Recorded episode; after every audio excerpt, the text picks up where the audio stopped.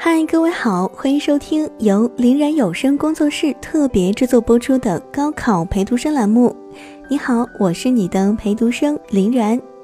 获取更多高考资料，欢迎关注微信公众号“林然”，别冷多一点的林，偶然的然。看到很多小伙伴留言说自己很难集中注意力，一上课就走神儿，写作业的时候呢效率也很低。每当看到他们早早的完成老师布置的作业，在做额外的资料的时候，心里都非常的着急。今天呢，林然就教你一个高效学习法，希望对你有用。在我们的学习生涯当中，你是否有这样的感受呢？学的时候想着玩，玩的时候想着学，学的时候没效率，玩的时候放不开。有研究就说了，人的注意力呢很难集中二十五分钟以上。而今天要向你介绍的番茄工作法，可以最大化的提高学习效率和提升专注度，是我们决战高考的利器。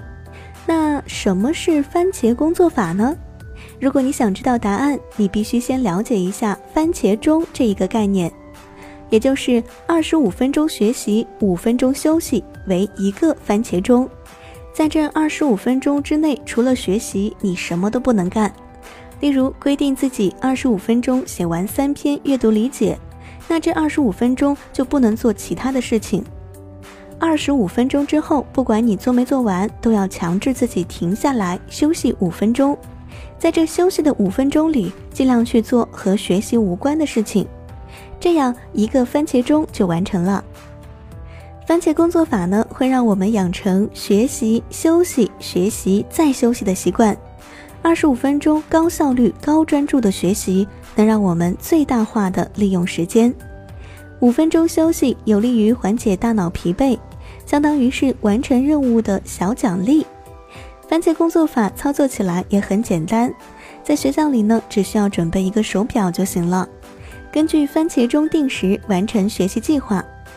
很多同学要问了，那手机行不行呢？手机是很方便，当中呢也有自带的计时器。但是很多同学一碰到手机，管它什么计时器啊，先登个 QQ，再刷个微信，最后看一眼微博。哎，那不知道过去多少个二十五分钟，你还没有放下手机呢？所以，对于对手机有依赖的同学，我建议你还是扔了它吧。其实，从一定程度上来讲，自我学习的效率很大程度上决定了高考的成与败。在高三阶段呢，有很多自己的时间，也有很多的自习课，那就需要你自己来高效把握一下。一个好学生呢，肯定是能完美的掌控自习时间的。很多小伙伴一看到密密麻麻的作业单，就心生恐惧，不敢去面对它，久而久之，效率越来越低，成绩越来越差。这个问题呢，可以概括为目标过大。你不要想着一口吃成一个胖子，用一张纸把作业单做成番茄钟，比如第一个番茄钟完成选择题，第二个番茄钟完成填空题，以此类推。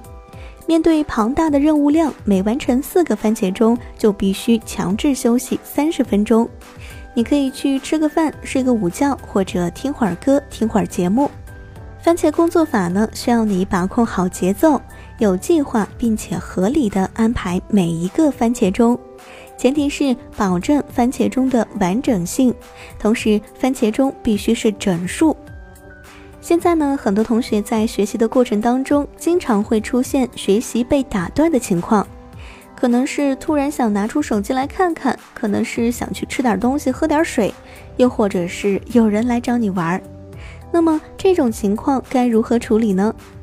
如果是你自己的原因想要看手机或者吃东西，那么你可以努力的提高自控力。如果是外界的因素的话，嗯，你一定要排除诱惑，避免干扰。有时候学会拒绝是你成功的第一步。